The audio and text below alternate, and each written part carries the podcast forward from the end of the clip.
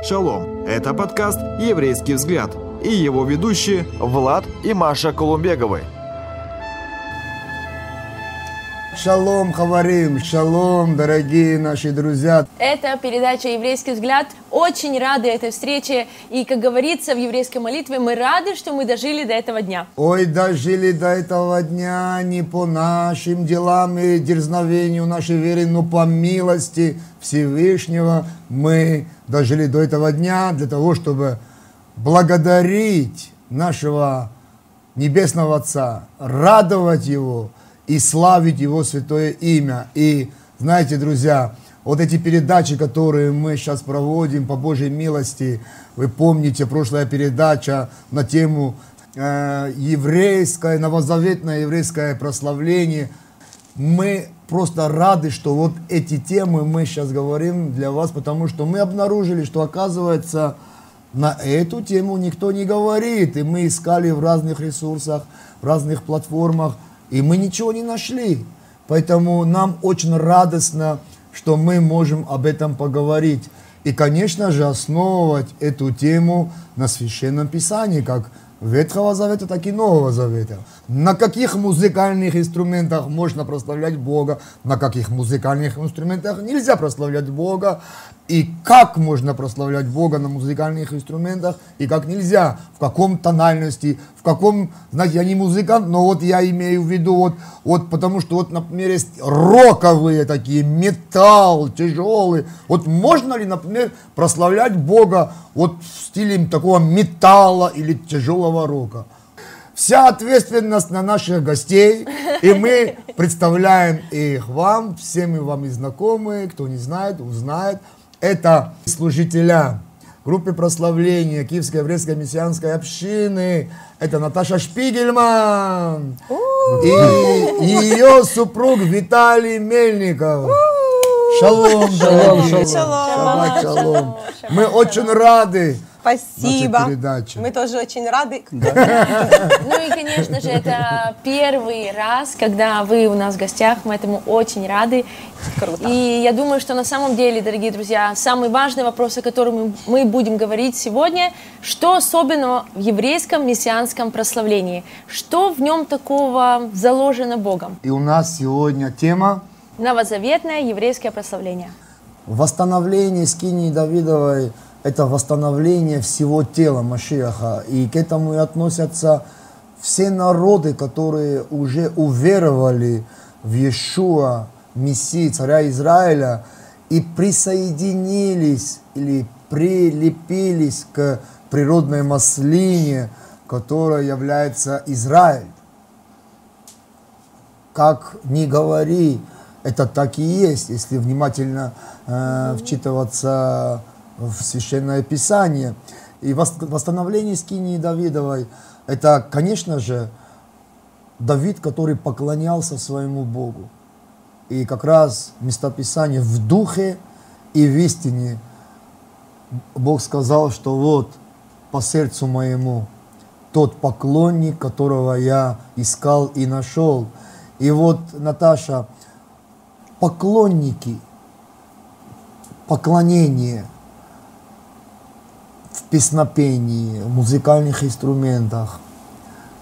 Вот, может, покажи вот, вот именно вот суть угу. поклонения.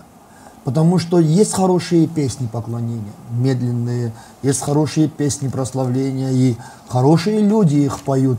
Но суть поклонения или те, те вот. поклонников, да. которых Отец ищет, как ты можешь это охарактеризовать?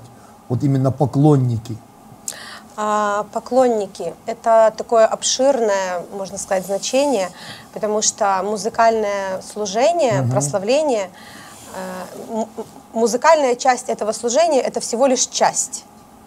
Э, о поклонении мы прекрасно знаем, э, что Авраам, он в описании был поклонником, он отдал Ицхака, не пожалел своего сына, и он поклонился. поклонился Господу, да, этой жертвой, и Господь его, э, можно сказать, за это очень сильно э, признал, и э, Господу это понравилось.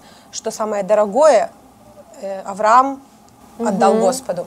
Поэтому, конечно же, это, мне кажется, такой очень большой пример э, поклонника. И насчет песен э, тоже песни, конечно, должны исходить из того, что в нашем сердце. И я думаю, что для любых э, людей, которые в этом служении, м, в первую очередь а, э, они должны понимать ту истину, эту правду, о которой мы говорим, какому Богу э, мы поклоняемся, какого Господа мы прославляем, что Господь, Он царь Израиля, и что Он плачет по своему народу, и что еврейский народ — это избранный народ. И это неплохо, а это наоборот хорошо, потому что это Божья воля. А для нас очень важна Божья воля, и мы же не задаем Господу вопросы или претензии, а почему ты вот такую заповедь дал, а почему ты избрал еврейский народ, а почему ты царь Израиль, а почему ты нас, язычников, только потом по милости, и почему, и почему, мы же не можем задавать, у нас есть мицвод, есть заповеди, есть Но то, мы что... не задаем, но многие верующие Да. из других народов задают. Да. А почему ты Я избрал говорю- еврейский народ? Да, я говорю мы, это значит, я присоединяюсь к вопросам, которые могут да. задаваться. Да, и просто э, если Бог сказал, что вот так, значит это вот так. Он Бог всемогущий, Он, он Господь. Вот. М, Да, если мы начинаем оспаривать и становиться на позицию с ним наравне, то о каком поклонении может быть О, идти речь? важный момент. О прославлении и поклонении. Если Важный мы момент. становимся наравне с Богом и начинаем вот такие вот параллели проводить, то это опасно очень. Мы должны подчиняться Ему, мы должны уважать Его мнение, мы должны полностью входить в Его волю.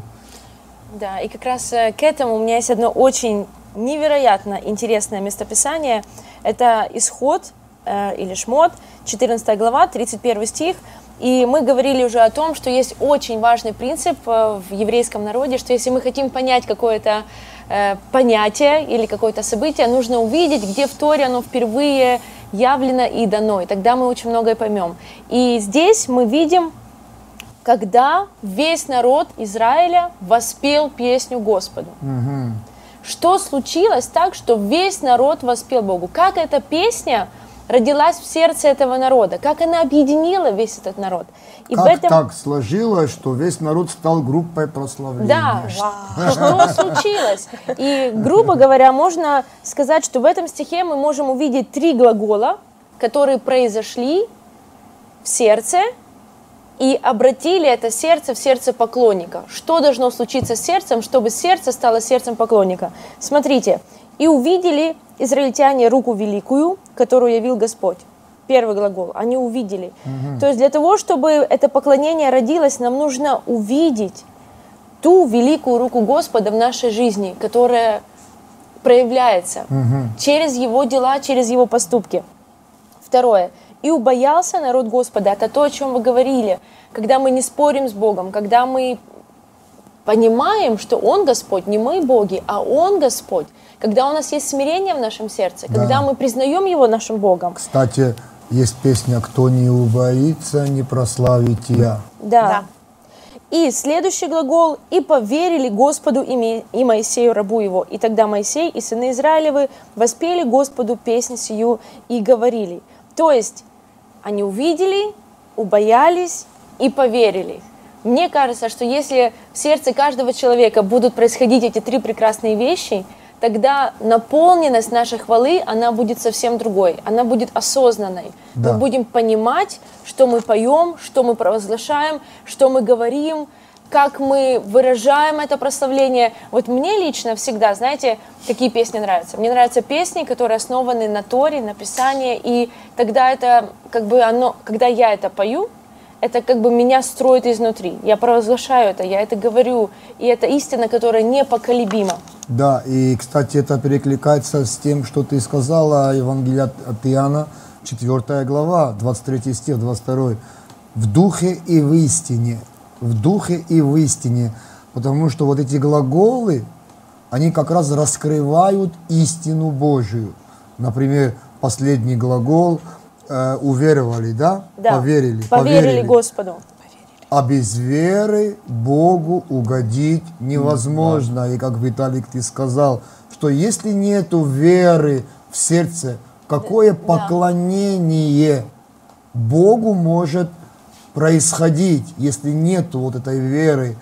И, но когда есть эта вера в нашем сердце, и мы проявляем в поклонении даже в, пе- в песне и даже в музык, э, играя на музыкальном инструменте, как э, мы преч- прочитали э, в, Да- в Давиде, то что происходит? То происходит угождение Богу, вот реальное действие или соединение сердца с небесами. То есть э, еще иными словами можно задать себе эти три вопроса перед поклонением. Что я вижу перед собой? Кого я боюсь? И кому я верю? И исходя из этого местописания, у меня к вам обоим вопрос. Конечно, Наташа у нас и музыкант, и вокалист, ведущая э, прославление и поклонение. Виталик у нас и музыкант, и, конечно же, вокалист на иных языках, пение на иных языках, на молитвенных языках.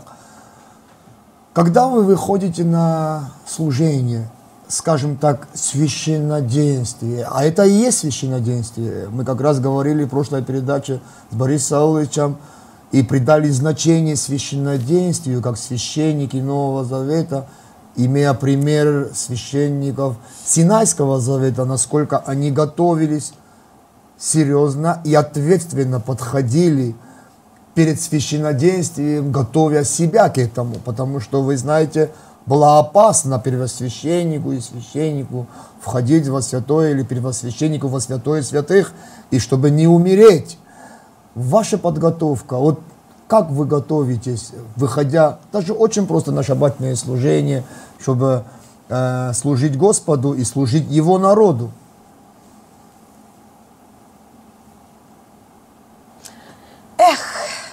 Это такой сложный процесс.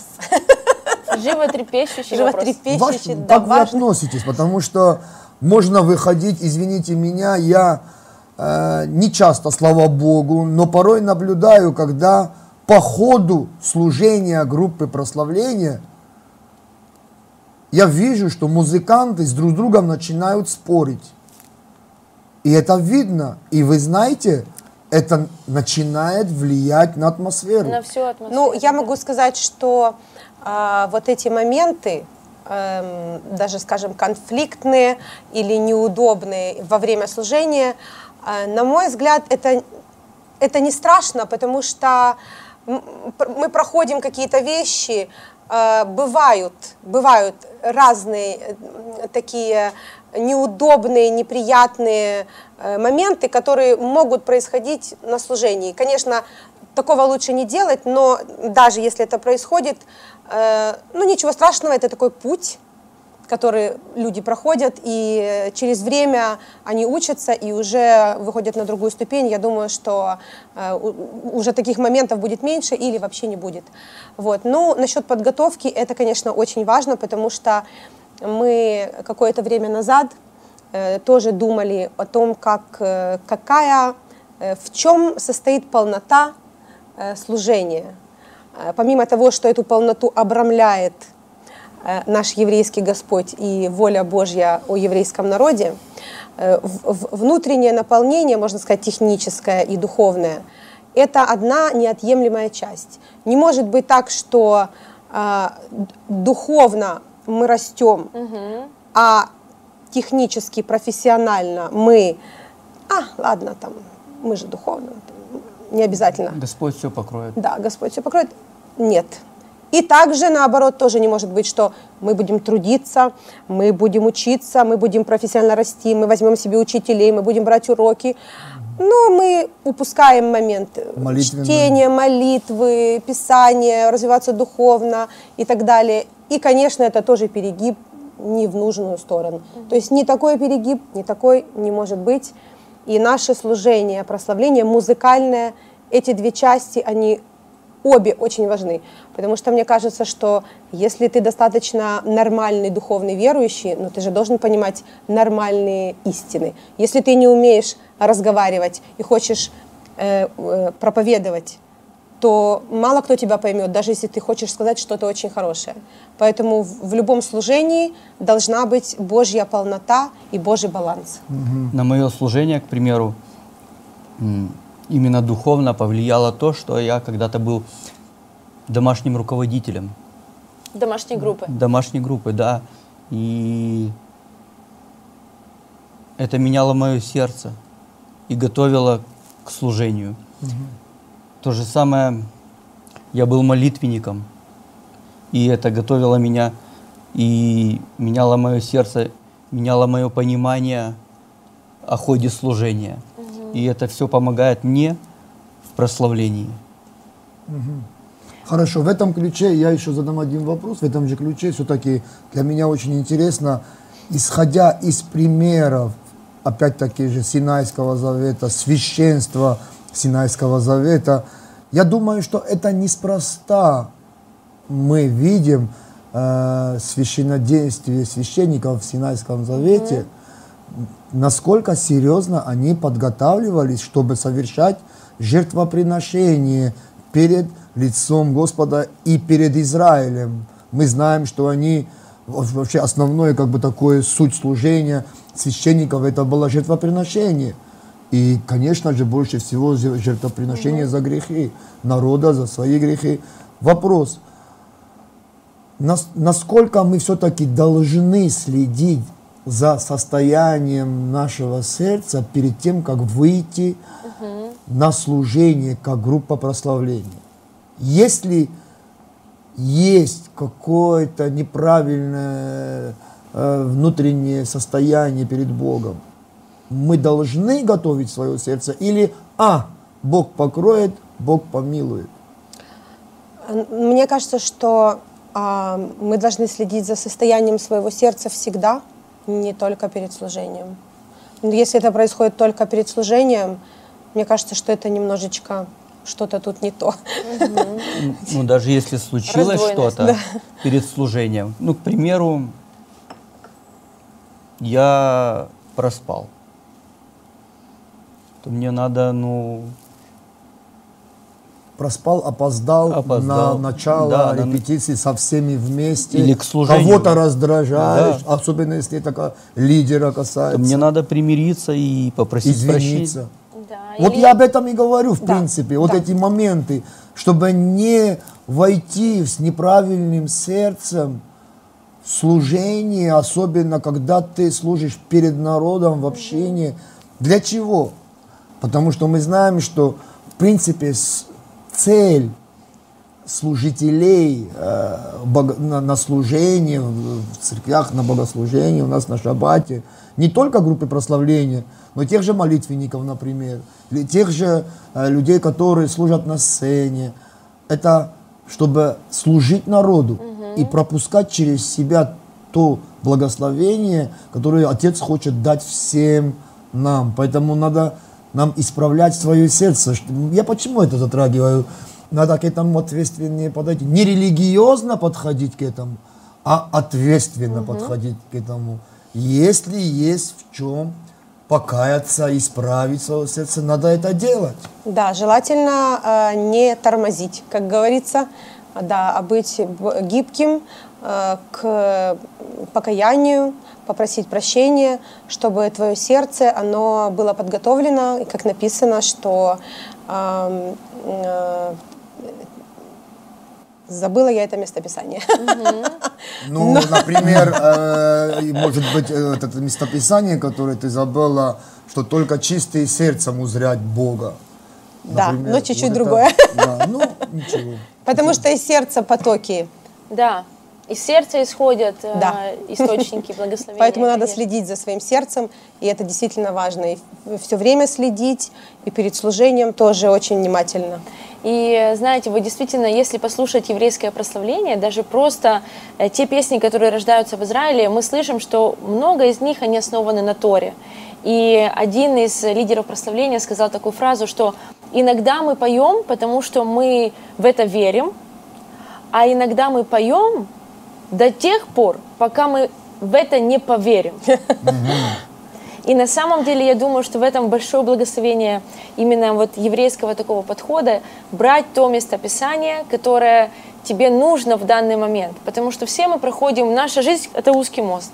Все мы проходим эти горки, сложные моменты, вверх, вниз, страхи, переживания, ссоры. И так прекрасно вот просто взять какое-то местописание, которое вам сейчас может помочь, и начать его петь.